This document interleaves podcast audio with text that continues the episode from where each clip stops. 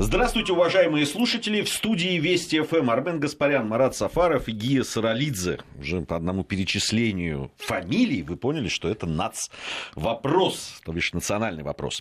Сегодня решили мы поговорить, может быть, тема она такая э, философски отвлеченная, наверное. Обычно мы конкретную какую-то тему берем. Хотим мы поговорим, э, поговорить о эмиграции, о ощущении эмиграции, да, вот связи с исторической родиной, как это происходит, как это бывает бывает. На самом деле мы, разговаривая да, и беседуя на разные темы, э, да, Армен, согласишься, наверное, со мной, очень часто говорили о эмиграции и как по-разному воспринимают э, люди в этой эмиграции то, что происходит на их исторической родине. Э, на мой взгляд, очень вещь любопытная, и э, стоит об этом поговорить. У нас, как всегда, э, наши друзья из, эксперт, э, из информационно-аналитического портала «Вестник Кавказа» принимают участие, наши партнеры по этой программе. Сегодня на связи Екатерина Винник. Э, Катя, здравствуйте. Добрый день. Да, и, насколько я знаю, у вас такой обро- обзор, э, такой э, общий обзор э, больших диаспор, которые существуют в мире. Да, все верно. Э, дело в том, что этническая идентичность, э, будучи составной частью социальной идентичности личности, играет неотъемлемую роль в формировании национальных анклавов мигрантов принимающих их странах. И, и те, в свою очередь, влияют на внутриполитические процессы в государствах размещения. На сегодняшний день, наверное, наиболее ярким примером подобного влияния является США, где количество эмигрировавших мексиканцев и латиноамериканцев превышает общее число мигрантов из всех европейских стран. Э, по оценкам правительства, уже через два поколения 25% населения страны будут латиноамериканского происхождения. Э, кроме этого, латиноамериканская культура уже в начале 90-х годов прошлого века стала неотъемлемой частью жизни населения штатов одежда, музыка, архитектура, литература, кухня, буквально все сферы жизни американцев а, оказались под влиянием мексиканцев и латиноамериканцев. То есть э, данной группе мигрантов не только удалось сохранить свою этническую принадлежность, но и привить свои традиции и культуру населению разместивших их страны, а именно США. Если говорить о Европе, то показательным примером является Германия, где обширная турецкая община влияет не только на культуру, но и на политику страны. А, уже в 70-х годах турки начинают активно участвовать в политической жизни государства, создавая ассоциации и федерации на основе именно турецкой политической традиции. И на сегодняшний день в Германии среди турецких мигрантов поддержка Эрдогана и его партии справедливости и развития даже выше, чем в самой Турции. А, что касается России, этническое разнообразие в немалой степени, обусловленное значительным количеством мигрантов из э, Закавказья и Средней Азии, составляет основу мультикультурализма в нашей стране. Это, в свою очередь, э, укрепляет межнациональные и межконфессиональные отношения в Российской Федерации. И в данном случае этническая идентичность мигрантов из других стран, проживающих в России, дает возможность для формирования единого евразийского пространства в противовес атлантизму и европеизму в мировой политике. Э, то есть, таким образом, очевидно, что этническая принадлежность мигрантов не только не ослабевает с переездом в другую страну, но оказывает значительное влияние на внутри и внешнеполитические процессы принимающего государства. Спасибо, Катя. Екатерина Винник, эксперт информационно-аналитического портала «Вестник Кавказа». Любопытное сообщение. Со многими постулатами я бы поспорил, скажу честно. Ну, то есть, во всяком случае, они дискуссионные, так скажем. А, я не скажу, что в данном случае я прав или нет. А, а, по поводу всегда ли большое количество да, людей определенной национальности, да, выехавшие, э, допустим, из своей страны, мигрировавшие, действительно начинают очень серьезно влиять на те процессы, которые происходят в той стране. Допустим, э, ну, возьмем классический пример, да, там, э, русская эмиграция во Францию в любой другой стране. Да, ни в одной она не влияла ни на один политический, религиозный, гуманитарный, общественный или какой угодно другой процесс.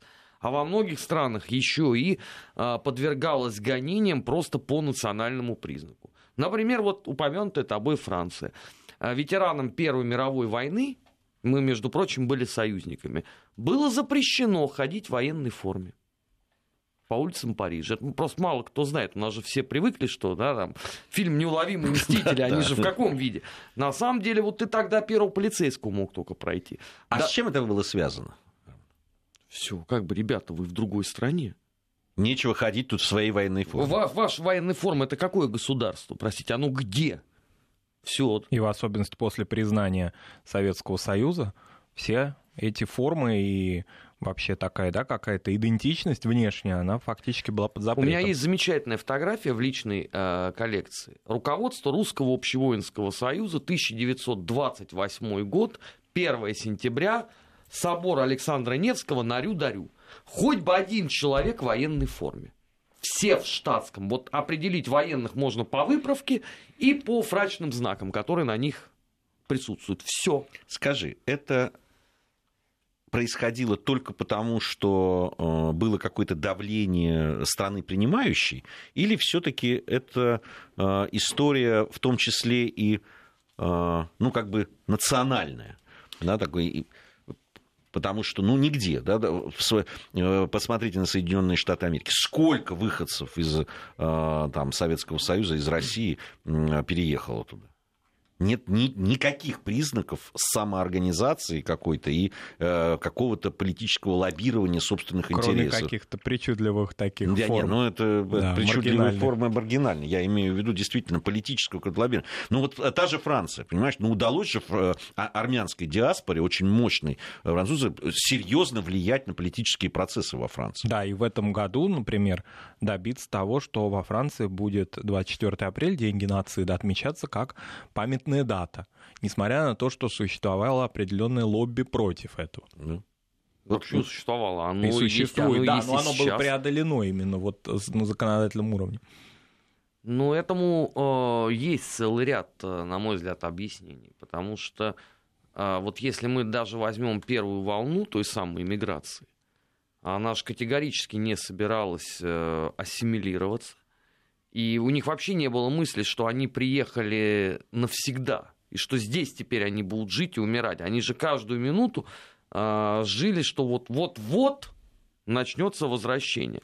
Ведь э, мало кто знает, но чемоданы вот распаковали они, по сути дела, только уже ближе к началу Второй мировой войны. А до этого этому куча есть свидетельств. Чемоданы стояли собраны. То есть в любой момент ты должен был собираться и возвращаться на родину. Ну, вообще это удивительно, слушай, что ты говоришь, не собирались ассимилироваться, при этом вот если посмотреть на другие да, э, э, национальные какие-то э, вкрапления французские, то они как раз не ассимилируются, хотя приезжают навсегда и знают, что Э, будут жить здесь и рожают детей, и их дети будут Но здесь. Здесь разный политический контекст. В то, они, политически... национальные? Не национальный, мне кажется. Дело в том, что на тот момент, э, если мы берем, допустим, магребинские какие-то, да, североафриканские общины, они могут в любой момент прийти в аэропорт, сесть, поехать на свою родину, посетить своих родственников, вернуться обратно и жить вот как им заблагорассудится. А здесь ситуация, ну, разных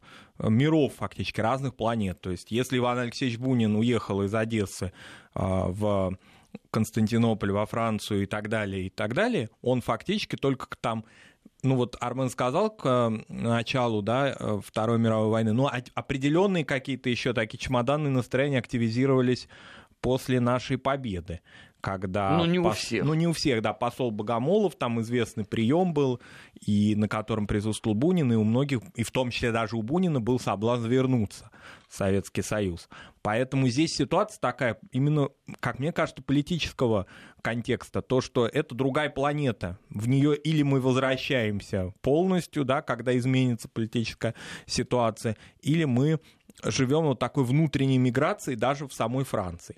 Потому что иные примеры, э, ну, допустим, вот из классических очень известные такой новелист и билетрист Анри Труая, Лев Тарасов. Да, вот ему нужно было поменять свою идентичность, то есть из московского армянина превратиться во француза, франкоязычного писателя, чтобы стать частью эстеблишмента французского. Все остальные должны были находиться именно на какой-то такой определенной обочине. Марина Деникина, например, вот классический тоже пример, она стала французской журналисткой, то есть порвать со своей идентичностью фактически. Да, можно брать русские сюжеты в области культуры, публицистики и так далее, но считать себя именно частью французской гражданской нации. Ну, надо сказать, что так как порвала а, Мария Антоновна, о, господи, да, Мария Антоновна. Марина.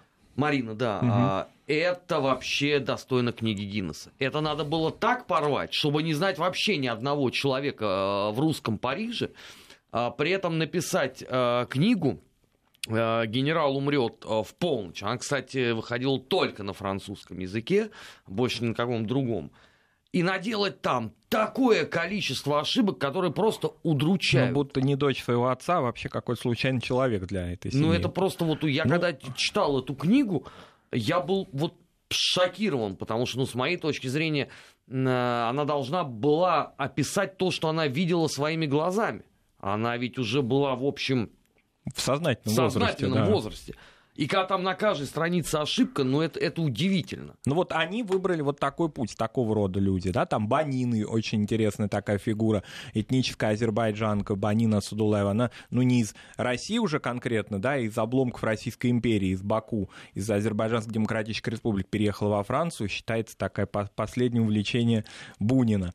Вот, они все стали французами фактически поскольку Франция предоставляла такие возможности, будучи э, частью, они французской именно гражданской нации. Да, они могли э, еще знать свой родной язык, они не обязательно должны были быть католиками, Франция на этом никогда не настаивала, гражданское светское государство, но тем не менее они становились частью французского эстеблишмента. А все остальные, там, Зайцев, Ремезов, э, не знаю, там, Асаргин и так далее, э, Шмелев, вот они, Шмелев, он о Замоскворечии тосковал все это время. Вот. Причем по-разному он тосковал. На каком-то начальном этапе он думал, что и на немецких штыках вернется в Москву. Вот, поэтому вот такая вот разная была палитра. Франция в этом смысле. А магребинцы там, я не знаю, турки, арабы не только Северная Африка. А какая у них проблема? Они даже во время Алжирской войны могли курсировать Но между Алжиром я, и Францией. Я, я поспорю. Я поспорю. Э, вы, сейчас описываете ситуацию миграцию, да, там э, в 20, ну, после 17 года, да, и э, говорите о том, что это разные миры и так далее. Ну, посмотрите, вот миграция после 90-го года. Вот люди уезжают. Кто в ту же Францию, кто в Германию, кто в Соединенные Штаты Америки, кто в другие страны. Ну и посмотрите, абсолютно по-разному себя люди ведут. Кто-то прерывает полностью связь со своей исторической родиной, кто-то, значит, сидя в, э, в Германии там, или в Соединенных Штатах Америки, или в Израиле, да, радуется любой неудаче своей исторической родине. И мы сколько примеров этих, да, вот особенно в интернете. Да, и все, и встают на... При этом очень многие из них не знают, нормально языка той страны, где они живут, э, пребывают, находятся в довольно плачевном многие состоянии, живут на какие-то там пособия и так далее, либо э, не очень удачно это. Но при этом любая неудача значит, страны и народа, от которого они оторвались, они воспринимают как собственную победу и как подтверждение того, что они в свое время правильно поступили, уехав из вот этой я страны. Я думаю, Гия, самое здесь ключевое, что именно подтверждение своей правильности своей миграции Может как мотивации. Но есть есть другие люди, которые, заметьте, вполне себе интегрируются и вроде бы там это, но не призревают связь со своей родиной. Продолжают к ней хорошо относиться, благодарны за то, что она дала и так далее. У меня таких э, примеров вот, вот они, мои там однокурсники, э, друзья и так далее. И не обязательно они должны там группироваться вокруг каких-то Абсолютно. структур, Многие вообще или этнических. Не, нет, большинство не, никак не группируются, но они просто не прерывают связь. А но... в этом тогда и есть, извините, разница между 20-ми годами 30-ми и 90-ми и нынешними. А по-моему, нету особой Есть, разницы. потому что тогда в русской миграции существовал э, негласный лозунг. Это то время, вот дословная цитата, когда вам нужно вступить в строй. Неважно, какой он будет. РОВС, а, Арюр, а, Соколы, Киав и так далее. Вы я должны стоять вам. в строю. Я вам отвечу. Хорошо, Гейтамаза сейчас слушаю. Арбен Субатович, я вам отвечу. Но обрати внимание, да, такое присутствует. Да, потому что, ну, э, э, понятно, что есть разница, как люди уезжали после 17-18 года и как люди уезжали после 90-91. Там. Это понятно, что разница велика. Но обрати внимание, как только происходит событие, да, там, э, там планетарного масштаба, Вторая мировая война, то как раскалывается вот это единство и вот эти ряды, в которые надо было вступить.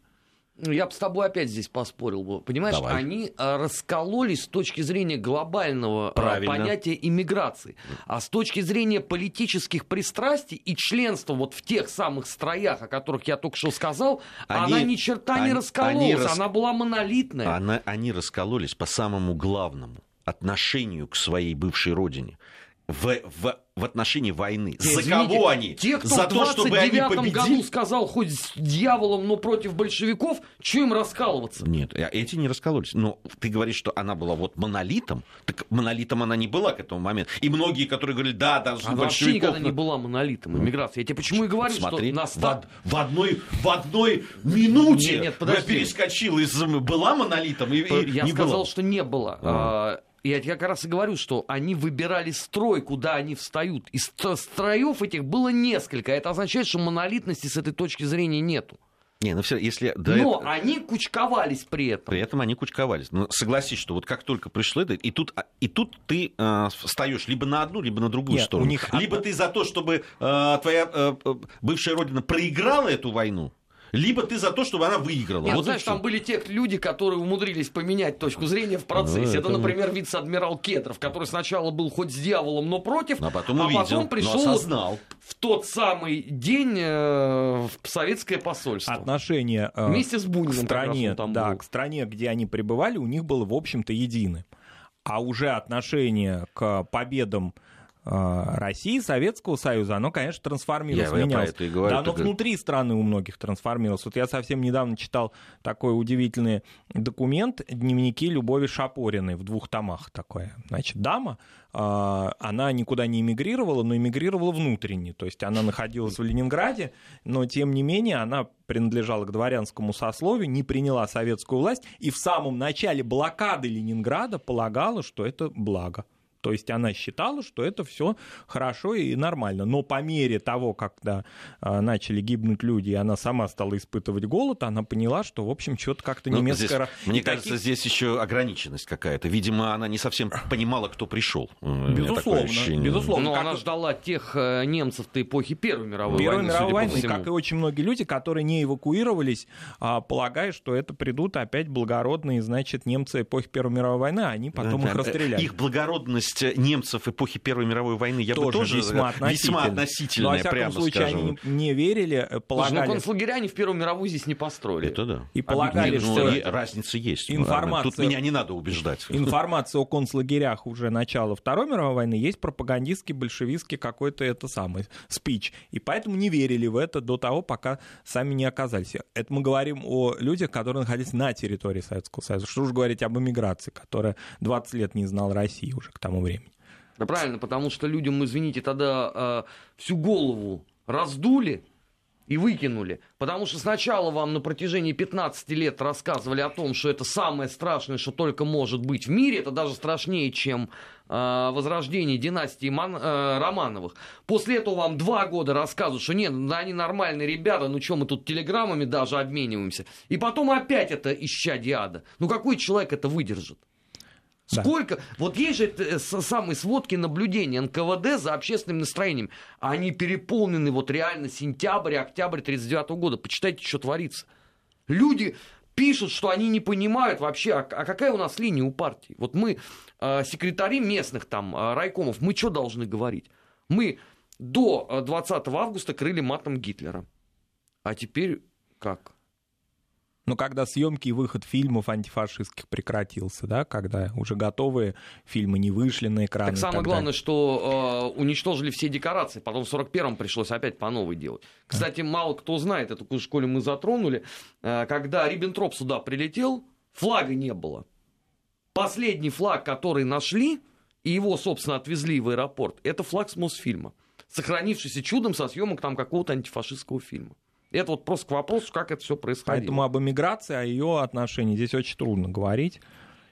Но, тем не менее, отношение к стране, вот уже туда, куда они а, приехали, к стране принимающих их, в общем-то, была одинаковая вот такая политическая стратегия. Ну, понимаете, э, люди, которые прошли миграцию, ну, трудно, наверное, назвать в чистом виде миграции, там, мой переезд, да, из, в свое время из Грузии в Москву. Но это не что, миграция. Э, не, ну, потому я... что ты, из одной ты, союзной так, республики в другую союзную. Не совсем так. культурного пространства. Не, да. Нельзя и, считать именно миграцией. Это да, именно это. Но я тебе могу сказать, ну, вот все последующие события и политические трагические события между Грузией и Россией ты воспринимаешь совершенно по-другому. Я абсолютно продукт да, там, русского воспитания. Э, для меня, я знаю грузинский язык и работал даже с грузинским языком и, и так далее. Хотя надо сказать, что язык катастрофически уходит, конечно, когда ты перестаешь им пользоваться. Вот, э, но понятно, что я э, связан с Грузией там, кровными узами. У меня живут там до сих пор родители, у меня большое количество людей, родственников, друзей, приятелей, друзей детства и так это далее. Это хорошо? Это, нет, это хорошо. Но понимаешь, когда происходит событие да, там, уровня августа 2008 года, это просто проходит по тебе э, ну, лезвием, понимаешь? Это это не приведи Господи. Это да, при вот, том, что да. ты уже к тому моменту человек подготовлен. Ты уже прошедший август 91-го, декабрь 91-го да и, все... собственно, Нет, а, понимаешь, уничтожение самой Грузии как событий, таковой. Да, да, начало сам, сам, понимаешь, само событие да, которого я в страшном сне, даже э, в, да, там, с приходом Саакашвили и его вот этих клевретов и так далее, и всей этой э, очень неприятной, э, отвратительной, да, вот этой риторики, которая раздавалась, да, и там и, и все такое, но никак ты не подготовлен к тому, что фактически, да, одна часть тебя начнет стрелять в другую часть тебя это же, ну, это как, да, там, это классически, у меня просто семья, да, там она состоит наполовину из родственников грузинских, наполовину из, там, белорусско-русских.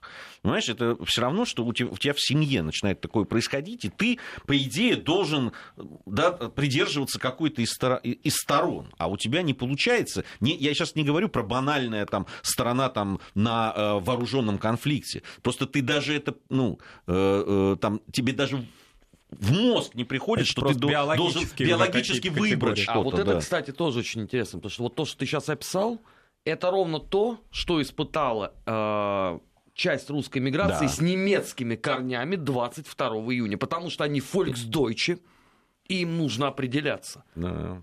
И это, кстати, для них, для многих было ге- совершенно невероятной просто трагедией. Ты знаешь, вот э, э, многие э, там начинают говорить о том, вот, посмотрите, как обошлись э, там с немцами, да, после начала там э, э, войны или сразу перед войной Это и про так немцев далее. по Волжье имеется Про в виду? немцев по Волжье, да. И немцев за Кавказе. И немцев за Кавказе, Немцев кстати. в Одессе там. Да, вот. э, Я понимаю, что это трагедия народов была. И я понимаю, что это, в общем, такие простые решения для очень сложных вопросов.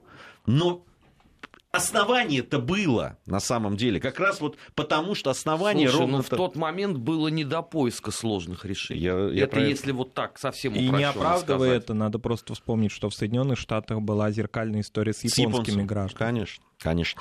У нас сейчас новости, после новостей продолжим. 16.35 в Москве. Армен Гаспарян, Марат Сафаров, Гия Саралидзе в студии Вести ФМ. Программа «Нац. Вопрос». Сегодня говорим о...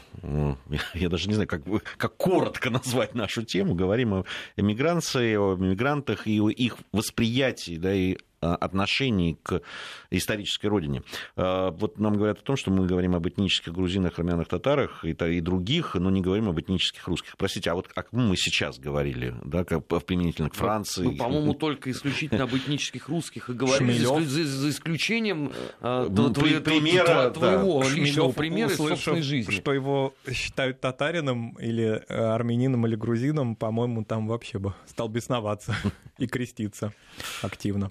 Э, Да, нет, э, по- на самом деле как раз э, мы очень много уделяем этому времени, и не только в этом, кстати, нашем э, проекте, но и был у нас проект «Народы России». Так вот, э, программы, которые были посвящены этническим русским, да, там это были и казаки, и поморы, и так далее, и староверы, э, оно были, по-моему, в два раза превышал все, Да. все остальные. Да, по второй по размерам, по количеству программ были татары, ну и все остальные там по, по одной программке каждому. Интересно, я писал и про русскую миграцию, и про украинскую, и про белорусскую, а вот, например, про кавказскую у меня не было ни одной строчки. То есть вообще никак не упоминал. Э, в общем, будем считать, Это я про книги Да, будем считать, что мы все-таки ответили э, на этот вопрос. По поводу восприятия, действительно, это очень сложных таких процессов, да, этой связи с исторической родиной. А, э, удивительным образом, ведь это отличается еще у эмигрантов первой волны, да, то есть тех, которые, собственно, приехали и являются мигрантами, и то, как это воспринимают потом их потомки, дети, внуки и так далее. Ведь это тоже очень любопытная, интересная э, вещь. Э, Они себя уже не считали русскими, уже дети первой волны, за исключением тех, кто условно родился последний этап войны Крым – или Галиполи. Вот те, кто родился, Франция, Болгария, Сербия, Румыния, они уже себя русскими не считают. Даже несмотря на то, что они учились в русских, некоторых да. русских гимназиях, особенно в Балканах. Это было. А это очень легко проследить даже по кадетскому корпусу э, в Сербии. Вот потоки э, детишек, которые, вырос, которые родились в Крым, э, Галиполи, это еще вот тру такое, да, потом уже все это размывается. А почему? Потому что другой социум. Потому что вот те, кто родился в Крыму и в Галиполе, они считаются, кстати, это многие не знают, они считаются участниками белого движения. Вот ты, если был рожден в Галиполе, ты имел сразу право на ношение галиполийского крестика. А это очень был почетный знак. А если ты был рожден во Франции, ты такого права уже не имел. Поэтому тут тоже вот получилось объясни такое мне, деление. почему потомки да, русских эмигрантов во втором, там, тем более третьем поколении переставали себя чувствовать русскими, а э, эмигранты из других э, частей света, так скажем, они продолжали себя... Да, там, э, там третьего-четвертого поколения, допустим, армянский мигрант, он ощущает себя французом, но при этом он не забывает о том, что он армянин. Нет, ты знаешь, может быть, они в тоже не забывают, но они это никогда не афишируют и не педалируют.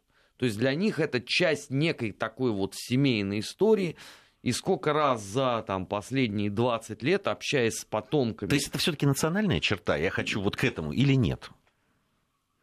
Я не хотел бы думать о том, что это национальная черта. Мне хотелось бы полагать, что это связано э, условно с некими семейными традициями. А потом, если мы возьмем исторические опыты, вот Гей привел пример армянской диаспоры, многовековой, то есть опыт жизни вне пределов исторической Армении, восточной или западной, на протяжении многих веков, будь то в Европе Южной, будь то даже во Львове, например, или в Одессе, в Галиции были армянские общины и так далее. Они могли даже менять конфессиональную принадлежность. Не обязательно апостольской церкви принадлежать возникает, скажем, армянско-католическая церковь. Но неважно, это огромный опыт, как и еврейская община, как и греческая, которая была после падения Византии рассеяна, и греки привыкли уже к такому опыту вот, жизни. А русский человек фактически столкнулся с, таким, с такой катастрофой исхода со своей земли, ну, по большому счету, все-таки в 20 веке. При том, что, да, там во Франции уже церкви основывались э, императорами последними и так далее в 19 веке, но это не... Это, это не... То есть не было исторического опыта? Не было, как мне кажется, исторического опыта. Как вот в этой связи мне, я могу ошибаться, Ги меня поправит, а почему-то не складывается грузинские общины за пределами Грузии, так как складываются армянские, например. Да, совершенно очевидно. А, потому что грузины на протяжении своей истории, в том числе даже драматичной истории XIX века, и потери государственности, вхождение в состав Российской империи, тем не менее, такого массированного исхода не имели. Были э, массированные исходы, если мы вспомним, ну, в Персию, да, там, да, да, вот эти... Э, в, э, ну, и да, да, ту, же, в ту же Москву. В ту же Москву были, да, Но обратите внимание, да, мы, мы об этом шахом и так да, рас, рассказывали с Маратом, когда рассказывали о многонациональной Москве и о грузинской слободе да, в районе вот Большой Грузинки. И Сколько просуществовала вот эта грузинская слобода? Куда специально была выделена земля? Куда вот поселили? И практически с самого начала она была уже грузино-армянская. Да, она была уже интернациональной. И армянский, армянский храм возник именно там впервые, да, если я не ошибаюсь. Слушайте, ну, например, вот в первой волне русской миграции грузины не считались чем-то отдельным. Они были составной частью вот русской миграции. Это общеизвестный факт. Потом они начали несколько обосабливаться. В, во Франции возникло даже там грузинское кладбище. Вот его сейчас многие политики грузинские посещают. Это такая часть некой а, европейской истории грузинской общины. Все это было, ну, сопоставимо ли оно с армянским? Ну, я говорю, там, там мы, мы, мы когда прослеживали вот эту грузинская слобода, ну, по большому счету, вот в качестве даже такой грузино-армянского какого-то анклава, так скажем, она просуществовала лет 20, по-моему. Да, она была сначала на, около современной церкви на Соколе, потом она переселилась на Пресню и так далее. И это не было таким мощным даже сопоставимым, например, с татарской общиной Слободы в Замоскворечье и так далее. А, поэтому вот нет опыта у людей, когда у этнических каких-то групп длительной, массированной и, может быть, насильственной миграции. Но вот опять же, возвращаясь к Грузии, я думаю, что это пример а, переселения в Персию насильственных шахом. Ну, сейчас вот очень многие, да, а, что черкесы, что грузины называют представителей своих общин за пределами исторической родины вот этническими черкесами или этническими грузинами. Ну, по большому-то счету, это потомки уже людей, потому что многие из них уже не владеют языком, у них идентичность уже стирается. Ну, даже лазы, э, лазы в, да. в Турции. Турции, которые э, как бы они о себе говорят о том, что мы лазы, хотя и язык, компактно проживают. И компактно проживают, с языком большие проблемы, э, насколько я понимаю, и они себя ощущают турками. Да, особенно со второй половины 20 века, потому что еще, если мы вспомним, в самом конце 40-х годов ведь были проекты известные сталинские и молотовские о возможном присоединении этой территории к Советскому Союзу по итогам Второй мировой войны. А, вот, собственно, территории Карса, Артвина и прочих. Но они не, не реализовались, потому что Турция очень быстро, значит, все это сориентировалась и побежала в НАТО. И фактически с этого периода времени уже говорить об этом не приходилось, но эти люди жили компактно. Еще в 40-х годах они себя ощущали исключительно частью грузинской нации или частью армянской, если какие-то были люди, которые после геноцида там оставались и так далее. Поэтому нет опыта такого. Ну, как можно сопоставить, например, опыт, э, даже вот, как мне кажется, почему в Канаде украинская диаспора столь мощна? Потому что она, ну, хотя бы на некоторые, на несколько десятилетий раньше стала выезжать еще в другом историческом еще периоде. конец 19 конца столетия. 19 столетия, да, и при том, что еще надо учитывать, что она этноконфессиональная, поскольку они не просто принадлежат к украинской, как они считают, да, к украинской нации, хотя многие уже англоязычные, но они принадлежат принадлежат к униатской церкви. Это тоже вообще конфессиональный фактор здесь еще очень, очень важен. Вот смотри. Э, и уезжали туда представители, вернее, выходцы определенных областей. областей это вовсе да. не Полтава, условно, да. и не Одесса. Фактически да. это Галиция, это Австро-Венгрия. Китай. Да. Вот пример, пожалуйста. Да? Опыт э, проживания был, конечно, но он был такой относительный все-таки э, в, ну, в течение там, 19 века. Э, были поселения компактные китайцев, но вот все-таки... у нас в стране ты имеешь? Нет, нет, вообще по миру по миру. Э, и э, ну, сказать, что прямо был какой-то большой опыт там, там насильственного переселения, да нет, вроде. И ну, насильственного тоже. не было. Добровольного тоже. Те, да. которые сбежали в результате там восстаний и той войны, они достаточно быстро, ну, по меркам общества, а, ассимилировали здесь, и они все имели одно прозвище общее, ходя-ходя их называли в Российской империи. Почему? Потому что они были корабейниками. Это в массе своей. Потом прачечные возникли и так далее. Но а, здесь еще и в а, демографическом смысле китайскую миграцию мы должны рассматривать, да, то есть а, ее опыт первой половины 20 века и второй половины 20 века, например, в США, они тоже несопоставимы численно. Когда приезжают миллионы людей компактно селятся, ассимилироваться просто физически невозможно. Если нет каких-то иных... Вот нам э, говорила Екатерина о современном латиноамериканском таком непереваривании, которое произошло, да, несварении фактически фактически, когда латиноамериканская культура, она не может никак интегрироваться в старую американскую культуру, и вот стала такой составной ее частью, но не, а, не растворилась в ней тем не менее. А китайская, она же ведь фактически тоже стала такой частью американской культуры, а, не поглощенной ею, да, то есть это, да, действительно, любой город старый американский где есть исторический центр, имеет Чайнатаун, но тем не менее это еще и численное превосходство, потому что это несопоставимо с русским. Ну, ну что русские кварталы, да, ну вот если русские люди, во-первых, они не были склонны уже к отъезду, ко времени отъезда, к тому, чтобы иметь какие-то прочные социальные связи. Это же не крестьяне в большинстве своем уезжали, это была эмиграция если мы берем первую волну, да, они группировались вокруг фактически каких-то литературных групп, например, изданий журналов, или партий, или движений. Но им а, не обязательно было группироваться так, как люди традиционной культуры группируются, как те же китайцы-крестьяне. Вот интересная вещь еще происходит. Э, вот с э, Да, люди могут быть э, уже абсолютно себя ощущать, да, допустим, там люди там уже четвертый, пятый, наверное, да, поколение в эмиграции там во Франции в той же. Но вот, допустим, там что-то что-то из разряда там национальных песен да, или плясок, не знаю, или чего-то такого, что заставляет человека вспоминать о своих корнях. Он, может быть, уже не знает языка, он не совсем понимает, но он чувствует, что это его. Да? Или, например, вот когда я встретил удивительного, помню, у меня встреча была, когда я в Солт-Лейк-Сити был на Олимпиаде 2002 года, я встретил там, э, ну, он так ну, какие-то русские крови в этом человеке было. На самом деле мормон, значит, э, э, понятно, родившийся там, довольно молодой тогда был человек еще, и я брал у него интервью, потому что он э, отметился тем, ну, он возглавлял даже какую-то из да, ячеек этих мормонских там, он все время болел за российскую сборную в, с флагом там и так далее. Я его спросил, когда делал интервью, а вот когда будут Соединенные Штаты Америки, да, сборная играть с Россией, ты за кого будешь болеть? Конечно, за Россию, сказал. Вот, при этом ни одного практически слова по-русски он не знал. И вы обратите внимание, вот эта вещь, вот что э, с точки зрения какой-то, да, там, культуры, там, песенной, не знаю, танцевальной, что э, вот боление за сборные, за вроде бы человек осознает себя уже абсолютно там не вот да, немцем, допустим, да, а идет и болеет за сборную Турции, знаешь, с флагом в руке там и так далее.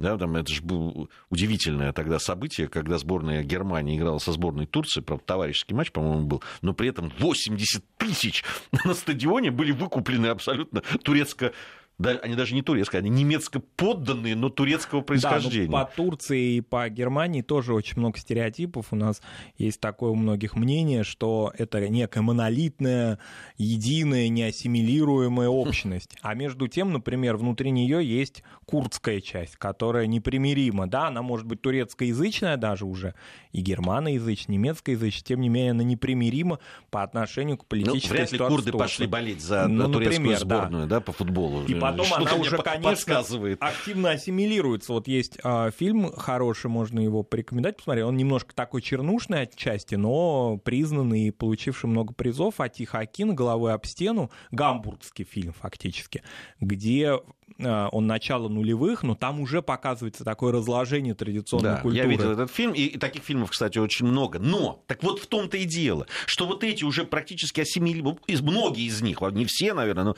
они ассимилировались. Да, эти ребята, которые из сборной, э, э, которые играли в немецком футболе, да, родились там, выросли, приехали играть за сборную абсолютно целенаправленно. Да. Многие из них могли, ну не многие, но часть из них могли попасть в немецкую сборную, но они выбрали, целенаправленно выбрали турецкую сборную и поехали играть за нее. И таких примеров-то много. Очень. Да, в, когда там э, спортсмены начинают выступать за свою страну. И вовсе не потому, что им не предлагают там выступать за страну, где они родились и выросли. А это целенаправленно они выбирают. Например, последние такие тренды это э, активизация боснийских и албанских общин в Европе, когда раньше как-то они были не так заметны в общем таком потоке балканском, а вот теперь они очень активны, и фактически эти люди, родившиеся, и в спорте это, кстати, проявляется, родившиеся уже в Германии, например, ну, прежде всего в Германии, они вот себя осознают, тем не менее, частью боснийской или албанской нации. Но это, Но это мы наблюдали сейчас мы вот наблюд... на чемпионате вот, мира да. в исполнении мы... сборной Швейцарии. Сколько там этнических швейцарцев было? Там этнических швейцарцев, я не знаю, что это такое вообще,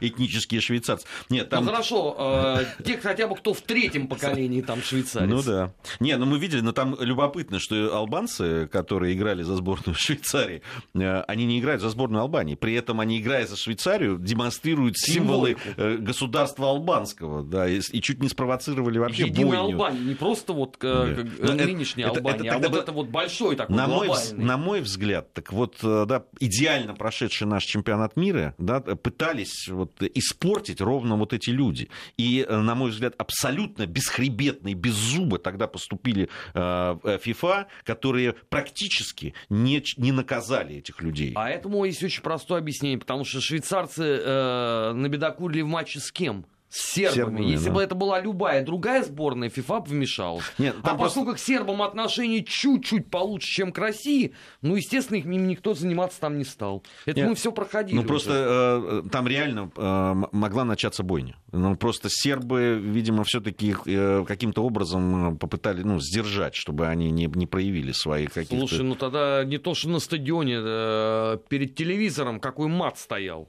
когда вот э, он начал показывать жест вот этот орла. Ну, все же понимают прекрасно, для чего это. Ну, это же скотство, какое-то отношение вообще к спорту имеет. И к этнической идентичности тоже это не имеет. Это просто такой политический жест. Да, абсолютно, конечно. При том, что его родной брат играет как раз за Албанию. Так что ему никто бы не мешал бы этому удивительному человеку выступить за сборную Албании и там махать чем угодно. Вот, поэтому так вот причудливо иногда проявляются эти вещи, да, там и в культуре, и там очень хороший пример, конечно, Шарль Знаур, э, не так давно ушедший уже, э, да, э, абсолютно французский шансонье. Наверное, такой в символ, может быть, даже, да, в какой-то французского ну, стоп, шансона, да, да, культуры. и абсолютно, который себя э, идентифицировал и постоянно, я даже еще начиная с советского времени, да, приезжал там э, в Армению, всегда э, помогавший там в какие-то сложные да, вот именно, моменты. Что помогавший, неформально, да, вот, относившийся к своим историческим корням, а реально помогавший своим соплеменникам, меценат великий. А вот очень интересный тренд последних лет — это Полония, польская а, община, польская диаспора. А, я недавно читал такую демографическую статью, которая говорит о сокращении польского а, населения в Соединенных Штатах, и объясняется это тем, что Польша вступила в Европейский Союз, то есть количество мигрантов из Польши на территорию США — уменьшилось, поскольку открылись европейские границы, и поляки стали мигрировать в другие европейские страны, недалеко или далеко, но так или иначе на европейском континенте или в Британии еще тогда, не выходившие из Европейского Союза, находившихся. И в результате Полонии польские кварталы, которые были прежде всего такие кулинарными какими-то своими достопримечательностями, известны в Нью-Йорке, в других городах, они стали сокращаться. То есть люди выбрали другой тренд миграции, и фактически старая их община стала увядать ждать. Так что здесь и политические обстоятельства, такие интеграционные, тоже очень могут повлиять существенно. Да, есть э, очень интересные, любопытные эти вещи. На самом деле, э, э, я вот еще на что бы обратил внимание. Все-таки ну, с теми процессами, которые происходили, там, и объединение Европы в Евросоюз и так далее, да, э, процессы вот эти переселения э, общеевропейского, они приобрели довольно такие серьезные масштабы. Но обратите внимание, что это не приводит к образованию каких-то э, единой европейской нации. Ну, единой но, но и серьезных каких-то да, там, политически значимых во всяком случае, э, образований национальных, которые влияют в ту или иную степень на, на политику. Я, во всяком случае, этого не вижу. Э, с другой стороны, приток э, миграции из Северной Африки, из Африки, из Азии приводит к тому, что как раз эти люди начинают играть очень серьезную роль. И они вот так не растворяются. Они как раз довольно даже те, кто ассимилировался и принял какие-то, да, там, и встроился в политическую систему, они используют свою и, и в том числе этническую принадлежность. Да, и, например, высказываясь по какому-то политическому событию, они учитывают страну своего исхода. Вот классический пример это был э, лидер партии зеленых Джемас Демир в Турции, турок этнический, который, вот опять же возвращаясь к теме геноцида армян, он высказался за то, что геноцид 1915 года был. И это вызвало такой шквал на его исторической родине, который он даже не родился, насколько я помню, он родился а, уже в Германии, что ему а, немецкое правительство представило охрану дополнительную, поскольку была угроза его жизни. То есть он вроде бы уже немецкий политик, фактически лидер партии, на тот момент лидер партии зеленых. Мы все знаем, какую роль эта партия играет в коалиционных а, ситуациях в немецком правительстве. А тем не менее, все его воспринимают все равно как турка. То есть никуда он от этого деться не может. Вот это очень интересно. На германском политическом поле и ландшафте это особенно хорошо как-то заметно. Ну что ж, э, на мой взгляд, очень интересный разговор у нас сегодня э, получился. Спасибо, Амарат, э, спасибо. тебе отдельное спасибо за этот разговор. Совсем скоро у нас программа «Недельный отчет». Сегодня Алексей Мухин к нам приходит, наш дорогой. Вот, так что никуда не уходите.